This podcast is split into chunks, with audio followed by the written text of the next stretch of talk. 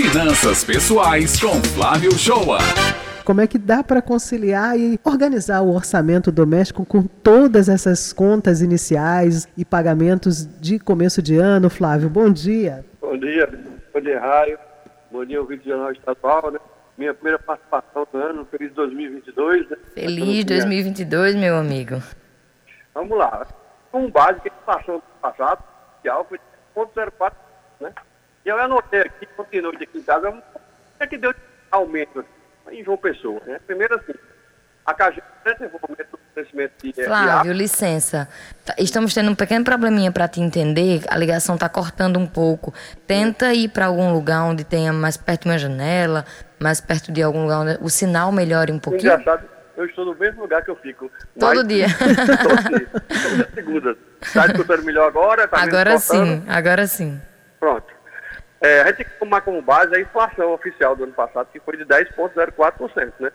Então, de uma pessoa, o que, é que a gente tem de aumento, né? Eu fui ontem de noite, eu fui anotar assim, o que a gente tem de aumento para falar com vocês hoje. A CAGEP aumentou o fornecimento de água, né? Em 8,34%, né? O IPTU de uma pessoa, ele aumentou tanto a taxa do lixo como o IPTU em 10,79%. Mas nesse caso, a prefeitura ela aumentou o desconto do IPTU para quem paga à vista, de 15% para 20%. Então, quem for pagar à vista e falar bem que você falou a sua reserva aí, quem tem reserva, não vai ter um aumento de 10,79% no IPTU. Vai ter um aumento de 5,79%, porque a prefeitura aumentou a taxa de desconto, né? É, o IPVA, a alíquota do Detran da Paraíba é a mesma. Só que a base de cálculo para que essa alíquota vai ser aplicada, ela aumentou. Isso porque o valor do carro novo, e principalmente do carro usado, em 2021 disparou. Então, o meu carro mesmo, eu comprei em fevereiro de 2021. E o valor dele hoje já aumentou 25% nesse um ano. Então, se eu comprei um carro por 100 mil, hoje a base de cálculo dele é 125 mil. Se não tivesse o aumento dessa base de cálculo, a gente iria pagar o IPVA de 2,5% sobre 100 mil. Só que agora eu vou pagar sobre 125 mil.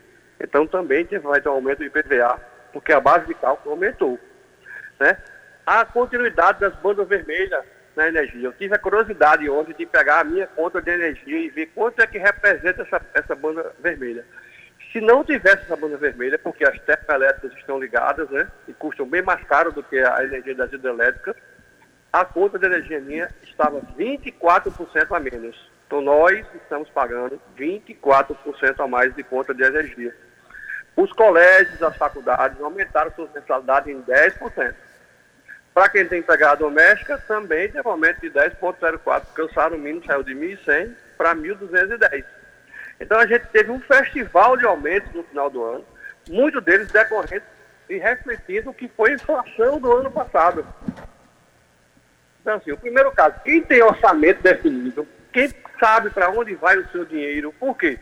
Porque de 10 de cada 10 famílias que eu atendo no escritório para falar de planejamento financeiro familiar, quando coloca suas despesas no papel, numa planilha, num aplicativo, não seja, não importa onde seja, elas descobrem de verdade para onde está indo o seu dinheiro, porque até então não sabiam.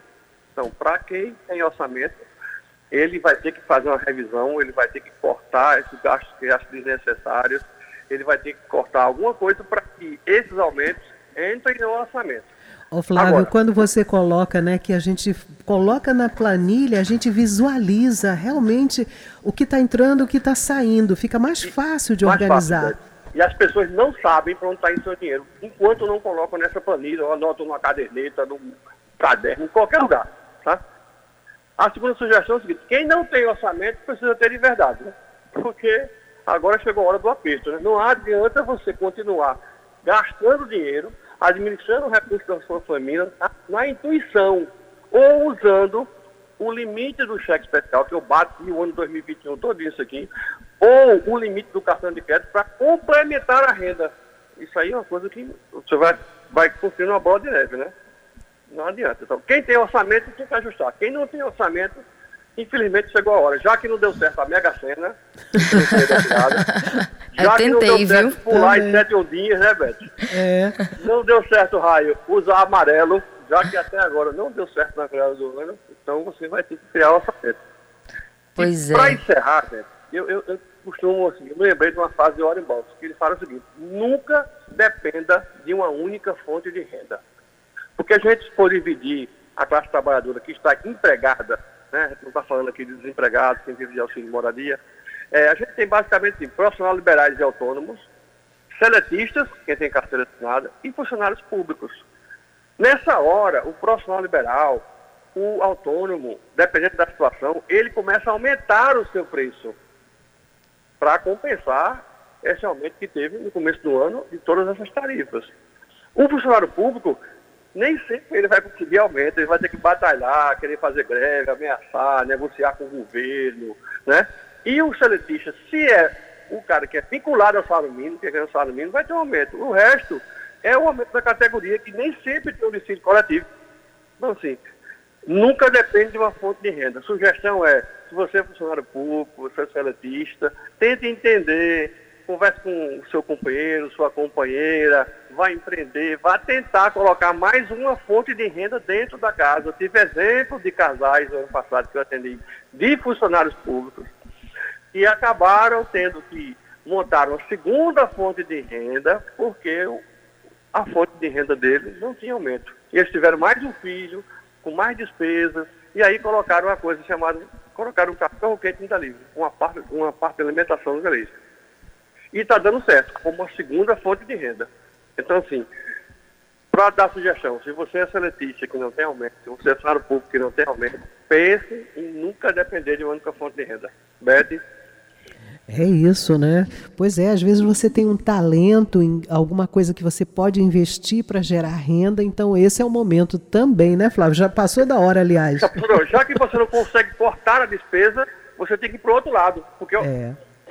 preços pessoais é os dois, não é só a despesa. Não é só controlar a despesa, é controlar também a receita é tentar aumentar um pouco a receita, se você não conseguir cortar a despesa. Flávio Shoa, com a sua coluna semanal, todas as segundas-feiras, nos auxiliando a organizar as finanças pessoais. Muito obrigada, Flávio. Até segunda-feira que vem com mais dicas aqui para os nossos ouvintes. Boa semana a todos.